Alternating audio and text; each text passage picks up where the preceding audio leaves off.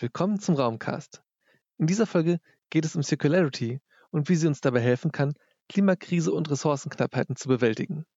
Wir erzählen euch, was genau Circularity ist und was Fischzucht, Lehm und eine Toilettenspülung damit zu tun haben. Viel Spaß! Seit Beginn der Industrialisierung gilt das Modell Take, Make, Waste. Nehmen, machen, wegwerfen. Das schien für lange Zeit gut zu funktionieren, bis in den letzten Jahrzehnten der Ressourcenverbrauch rasant anstieg und die Umweltkonsequenzen nicht mehr zu leugnen waren. Es würden ungefähr 1,7 Erden gebraucht, um den Ressourcenverbrauch im Jahr 2014 zu decken, ohne der Umwelt zu schaden. Kann das nachhaltig sein? Ihr denkt wohl wahrscheinlich eher nicht. Ihr kennt bestimmt den Earth Overshoot Day, der Tag, ab dem wir mehr Ressourcen verbrauchen, als uns die Erde zur Verfügung stellt. Letztes Jahr fiel der Tag auf den 22. August, aufgrund von Corona drei Wochen später als in 2019. Da Städte ausgebaut werden und ihre Bevölkerung kontinuierlich steigt, werden sozusagen immer mehr Erden gebraucht. Dies ist nicht nur für unsere Gesundheit und die Umwelt schlimm, sondern auch für Wirtschaft und Unternehmen, für die es sich immer schwieriger und aufwendiger gestaltet, neue Ressourcen zu gewinnen. Weiter so geht es also nicht. Aber wie könnte man weniger Ressourcen verbrauchen und trotzdem den Wohlstandswachstum erhalten? Wie können Städte sich vom Moloch zu Vorreiter der Nachhaltigkeit umwandeln? Eine mögliche Lösung ist es nun, die Wirtschaft und die Städte zirkulär zu gestalten. Hallo Leute, schön, dass ihr eingeschaltet habt. Hier sind Lisa und Nelia. In unserem heutigen Podcast sprechen wir über Circularity, zu Deutsch Zirkularität oder auch Kreisläufe. Dabei klären wir einiges im Voraus. Was ist damit eigentlich genau gemeint? Wozu dient es? Und inwieweit setzen wir es um? Dazu haben wir einen Gast eingeladen, der uns einige Fragen bezüglich Circularity beantworten wird. Er ist Teil des Circular Berlin Teams, Forscher und Stratege. Hier ist Georg Hubmann. Georg, bitte stell dich doch einmal kurz vor. Ja, hallo. Mein Name ist Georg Hubmann. Ich bin äh, wissenschaftlicher Mitarbeiter im Bereich Architektur und Städtebau an der TU Berlin, bin und war in Lehre und Forschung tätig und schreibe gerade meine Doktorarbeit zum Thema Urban Circularity. Dabei beschäftige ich mich mit der zirkulären Organisation von Ressourcen in der Stadt und wie die Stadtplanung und Infrastrukturen dazu beitragen können. Vielen Dank, Georg, dass du dir die Zeit genommen hast. Googelt man Urban Circularity, kommen viele Ergebnisse. Besonders spannend fanden wir beispielsweise die Roofwater Farm in Berlin, das Rauchhaus in Österreich sowie den ganzheitlichen Ansatz in Brüxlotterham, einem Stadtteil Amsterdams. Alle drei Projekte haben gemeinsam, dass sie eine Alternative zum allgegenwärtigen Make, Use, Waste Model schaffen. Wieso sollte es also kein Weiter so geben und wozu sind diese Projekte gut und weshalb sollten wir uns umstellen? Georg, kannst du uns eine kurze Definition von Circularity geben? Ja, also ich denke, Zirkularität äh, bedeutet so viel wie das Denken und Funktionieren in Kreisläufen. Also der Grundgedanke dabei ist hauptsächlich Regeneration. Welche Vorteile bringt Circularity mit sich? Natürlich kann es Vorteile haben für Beteiligung, äh, das Inklusion. Also wenn Projekte auf diese Weise entstehen, gibt es oft Synergieeffekte, die quasi eine größere Beteiligung bedingen.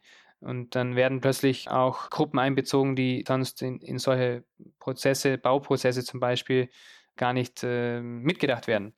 Also ich denke, dass quasi zirkuläre Prozesse, dass die auf alle Fälle auch auf der sozialen Ebene Funktionen erfüllen. Ich würde sogar sagen, sogar besonders auf der sozialen Ebene. Also ein Beispiel ist Roof Water Farm. Das ist ein Projekt in Berlin, bei dem es darum geht, verschiedene ähm, Wasser Kreisläufe zu schließen. Roof Water Farm bedeutet Fischzucht und Gärtnerei auf einem Wohnhaus. Hört sich weird an? Google it. Das Brauchwasser der Hausbewohnenden sowie Regenwasser werden gesammelt und für die Aufzucht verwendet. Von den Fischtanks kommt schmutziges Wasser. Naja, kein wirklich schmutziges Wasser, sondern Dünger, welcher für die Pflanzen genutzt wird. So werden Nährstoffe zurückgewonnen und Wasser gereinigt. Eine Konsequenz daraus ist, dass sich zum Beispiel im Hof dieses Hauses ein Ort äh, gebildet hat, der Gemüse anbaut. Und insofern ist es auch ein Treffpunkt geworden über die letzten Jahre für Bewohnerinnen und Bewohner des Hauses. Es ist äh, für die Umgebung ein Referenzpunkt geworden. Und es ist quasi nur dadurch entstanden, dass diese äh, Zirkularität äh, wirklich umgesetzt worden ist. Das heißt, das ist ein kleines Beispiel, das zeigt, dass die Teilhabe, die sonst einfach nicht möglich gewesen wäre oder einfach überhaupt kein Thema gewesen wäre, bei solchen Projekten auf alle Fälle auch eine große Rolle spielt. Zirkularität kann nicht nur auf dem Haus passieren, sondern das Haus selbst sein. Heute werden viele Rohstoffe verbaut, die nicht wiederverwendet werden können. Außerdem fehlen Aufzeichnungen darüber, welche Baustoffe wo verwendet wurden, um einen effizienten Rückbau möglich zu machen. Beim Rückbau gehen Materialien verloren, diese werden in Mülldeponien entsorgt oder landen in der Umwelt. Die Herstellung von Beton verursacht viel CO2 und es wird unheimlich viel Sand benötigt. Nachwachsende Baumaterialien können Holz, Lehm und Ton sein. Diese haben einen kleineren Fußabdruck, binden sogar CO2, sind leicht abbaubar und zum Großteil sogar wiederverwendbar. Also da gibt es sehr, sehr viele gute Ansätze, die man einfach nicht so kennt. Zum Beispiel in Österreich gibt es das Rauchhaus. Das ist einfach ein Haus in, in Vorarlberg, glaube ich, das komplett aus der Erde gebaut worden ist, die für den Aushub notwendig war. Das heißt, äh, das könnte man quasi eins zu eins wieder einstampfen und dem Erdboden und dann damit der Natur gleich machen. Also ich denke, Lehmbauweise hat auch ein sehr, sehr starkes Potenzial, vor allem weil es auch klimaregulierend ist. Also es ist ein sehr spannender Baustoff auch noch dazu. Aber es ist relativ einfach in der Herstellung und äh, natürlich ist es denkbar, dass große Mengen an Lehm einfach produziert werden können, auch in Deutschland. Aber das Problem dabei ist es eher, dass Lehm äh, meistens nicht als strukturelles Element gilt in der Konstruktion eines Gebäudes. Das heißt, man müsste da definitiv Zusatzmaterialien so wie Holz oder, oder gegebenenfalls ähm, eine Betonstruktur oder sowas verwenden, damit man wirklich für die Massen, also vier bis fünf Geschosse Lehm bauen kann. Das, das habe ich so noch nie gesehen und glaube ich äh, auch nicht vorgesehen oder ist nicht möglich äh, strukturell gesehen. Aber Lehm hat auf alle Fälle ein sehr, sehr großes Potenzial, vielleicht auch eher als Dämmstoff, als äh, tatsächlich als konstruktives Material. Und es ist definitiv eines der äh, sehr interessanten Materialien, das auch fast regenerativ ist, ja. Das hört sich so einfach und cool an. Hier wurden also Baustoffe verwendet, welche beim Grubenaushub sowieso anfielen. Und zumindest ein Teil der Rohstoffe bleibt, wo sie herkamen, wenn diese nicht mehr gebraucht werden. Soweit ich weiß, steht das Haus Rauch eher ländlich. Kannst du uns auch ein Positivbeispiel nennen, wo urbane Zirkularität umgesetzt wurde? Ein sehr, sehr gutes Beispiel äh, meiner Meinung nach ist Amsterdam. Beziehungsweise in Holland gibt es ganz, ganz viele gute Beispiele, wo diese Prinzipien wirklich schon in der Stadtplanung und in ganz anderen Bereichen zum Tragen kommen aber vor allem in Amsterdam, die können definitiv angesehen werden als Vorreiter und das hat verschiedene Gründe. Also meiner Meinung nach ist erstens das Bewusstsein für, für Zirkularität und für eine Art Recycling-Denken beziehungsweise Bewusstsein für die Umwelt äh, ein sehr großes in Holland und es wird dort auch bewusst innovativ weitergetragen. Also in der Region Amsterdam ist es zum Beispiel nicht die Stadt, die hauptsächlich dort was macht, äh, sondern es ist die Region Amsterdam, die wesentlich dazu beiträgt, dass ganze Wirtschaftsbereiche wirklich versucht zu transformieren im Sinn einer Circular Economy. Und das ist ein sehr, sehr starker Ansatz, der natürlich auch sehr viel Geld kostet und sehr viel äh, Zusammenarbeit ähm, nötig macht. Aber erste Ergebnisse zeigen auf alle Fälle, dass dort auch neue Wirtschaftszweige entstehen und dass dadurch tatsächlich im Rahmen von Zirkularität gut gewirtschaftet werden kann. Okay, das hört sich fast zu gut an, um wahr zu sein. Da müssen allerdings auch die Leute mitziehen, oder? Also vielleicht muss man da noch ein paar Sachen ergänzen. Und zwar denke ich, dass erstens eine Transformation von einem System oder von einem Paradigma zu dem anderen immer gewisse Herausforderungen bringt. Äh, das ist relativ klar.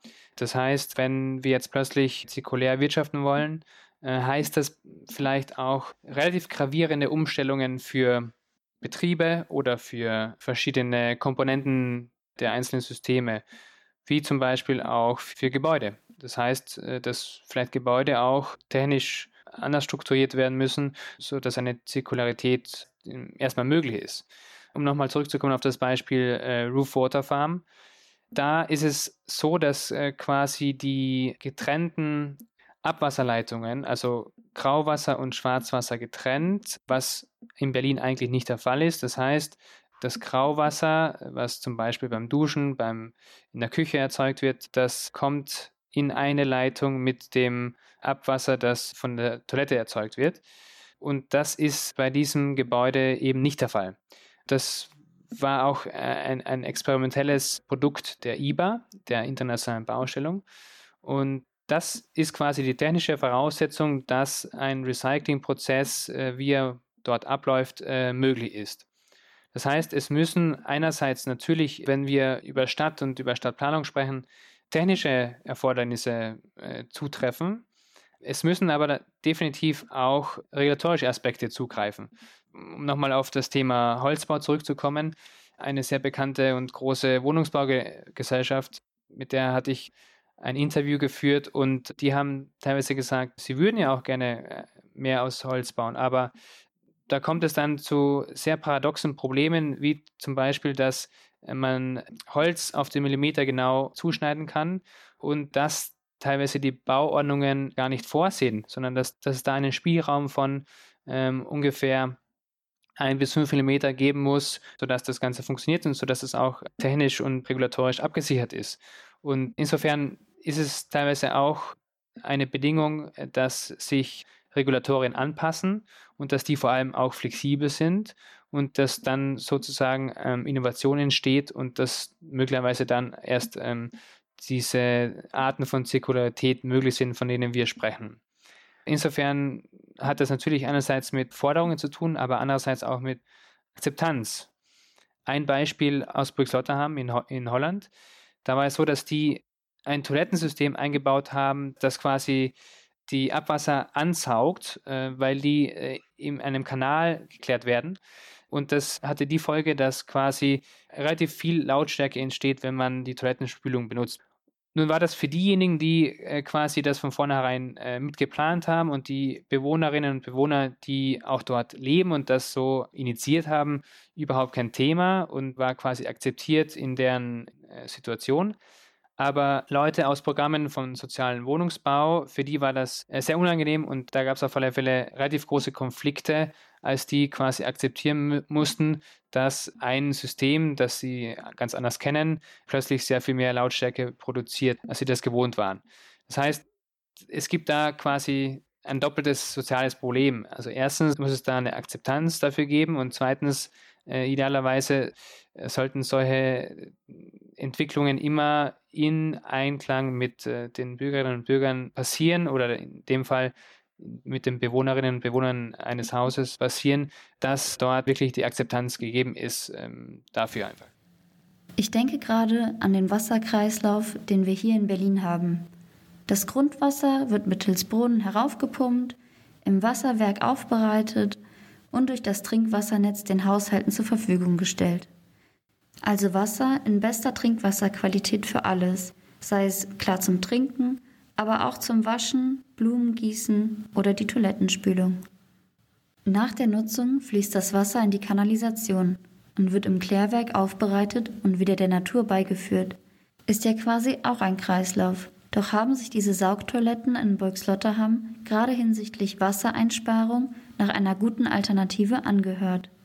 Nun könnte doch extrem viel Wasser, Aufbereitungsarbeit und somit auch Strom und Kosten eingespart werden, wenn wir leicht verschmutztes Wasser, sogenanntes Grauwasser, wiederverwenden würden. In dem Bereich gibt es auch ganz verschiedene spannende Projekte zu dem Thema, beispielsweise ein Haus hier in Berlin in der Manteuffelstraße, wo das Grauwasser im Keller des Hauses dezentral aufbereitet und vor Ort und Stelle wiederverwendet wird. Nun, das sind jetzt relativ kleine Beispiele. Um den positiven Effekt in Städten sichtbar zu machen, muss es in größeren Skalen gehandelt werden. Zum Beispiel, dass ganze Industriebranchen oder Regionen zirkulär werden. Auch wenn mehr Akteure in der Richtung tätig werden und die Vorteile immer offensichtlicher werden, gab es noch nicht einen Circularity Boom. Was sind die Hindernisse? In Berlin zum Beispiel sind es teilweise die Gesetze und Regularien, die bestimmten Innovationsentwicklungen entgegenstehen. Dies heißt nicht, dass die Politik dagegen steht, sondern dass heute Circularität in den aktuellen gesetzlichen Rahmen kaum vorangetrieben und vertreten wird. Um eine urbane Zirkularität in verschiedenen Bereichen, zum Beispiel Wasser, Energie, Abfall, herzustellen, ist es wirklich in den innovativen Beispielen auch immer dazu gekommen, dass Gesetze verändert wurden, beziehungsweise dass diese so interpretiert wurden, dass die nicht unbedingt gelten äh, auf diesen Anwendungsbereich. Das heißt, dass da wirklich ein gesamtgesellschaftliches Interesse auch da sein muss, um äh, ja jetzt diesen konkreten Fall zu verändern beziehungsweise dass die Akteure, die da mitwirken, wirklich eine sehr starke Initiative vorbringen müssen, um äh, das umzusetzen. Und das war zum Beispiel, wenn wir über das Stadtviertel Burgslotterham in Amsterdam sprechen, an verschiedenen Stellen möglich und äh, deswegen war es auch möglich, diese Prozesse, von denen wir vorhin gesprochen haben, zirkulär zu organisieren. Eine Umgestaltung sollte auch geschickt sein. Das heißt, dass neue legislative Rahmen sowie die infrastrukturellen Bestimmungen sinnvoll sein sollen. Das braucht viel Zeit, Durchsetzungskraft und Geld. Regularien müssen angepasst werden, aber das ist nicht das Einzige, was dagegen steht. Gleichzeitig, und das darf man nicht außer Acht lassen, und das ist tatsächlich auch ein Schwerpunkt in meiner Arbeit, muss es eine soziale Akzeptanz geben. Das ist unumgänglich und ich denke sogar, das ist ein, ein ganz wichtiger Faktor, der diese, diese Art von Zirkularität vorantreibt. Das heißt nichts anderes, dass auch von der Gesellschaft eine Art Forderung kommen muss, dass wir bewusster mit unseren Ressourcen umgehen sollen und dass in meinem Fall die Stadtplanung Sachen anders machen muss, als die bis jetzt geschehen sind. So, was haben wir also von der heutigen Folge mitgenommen? Von einer Fischzucht mit Gärtnerei bis hin zum Lehmhaus. Nachhaltig zu bauen ist unter gewissen Umständen überall möglich. Und es ist ein Kostenfaktor, Circular Economy umzusetzen. Zusammengefasst lässt sich sagen, dass Circularity ein Denken und Funktionieren von Kreisläufen ist. Ein in sich geschlossenes System, das imstande ist, sich selbst zu regenerieren. Der Ausgangspunkt ist der Klimawandel und dessen Auswirkungen auf die Ökosysteme und die Gesellschaft. Das Ziel die Nachhaltigkeit. Wie wir wissen, sind wir mit dem Thema noch lange nicht am Ziel. Wir hoffen, dass wir euch für das Thema begeistert, ermutigt und motiviert haben, euren Teil dazu beizutragen. Ihr fragt euch wie? Schaut in eurem eigenen Haushalt. Was kaufe ich ein? Was produziert mehr Müll als nötig? Vermeidet Plastikverpackungen oder trennt euren Müll. Ihr könnt Seife statt Shampoo oder recycelte Textilien kaufen. Stichwort Safe Water. Während dem Zähneputzen einen laufenden Wasserhahn vermeiden. Ebenso könnt ihr euch auch politisch engagieren. In verschiedenen Petitionen mitwirken oder bei gesellschaftlich relevanten Gruppen mitagieren zum Beispiel Architects for Future, Ingenieure ohne Grenzen oder Fridays for Future. Das war der Raumcast zum Thema Circularity. Es sprachen Lisa Blum, Nelia Mayrin-Meschke und unser Gast Georg Hubmann. Idee und Konzept Lisa Blum, Nelia Mayrin-Meschke, Sebastian Gerloff, Raphael Zambrano. Für mehr Informationen zum Thema Besucht unsere Website www.raumcast.de und folgt uns gerne bei Instagram. Meine Stadt, mein Viertel, mein Kiez. Wem gehört die Stadt? In der nächsten Folge blicken wir aus dem öffentlichen Raum hinein in die privaten vier Wände. Was passiert, wenn Wohnen zur Ware wird? Lass dich im nächsten Raumcast von einer bunten Nachbarschaft inspirieren, die sich gemeinsam und aktiv gegen Verdrängung einsetzt.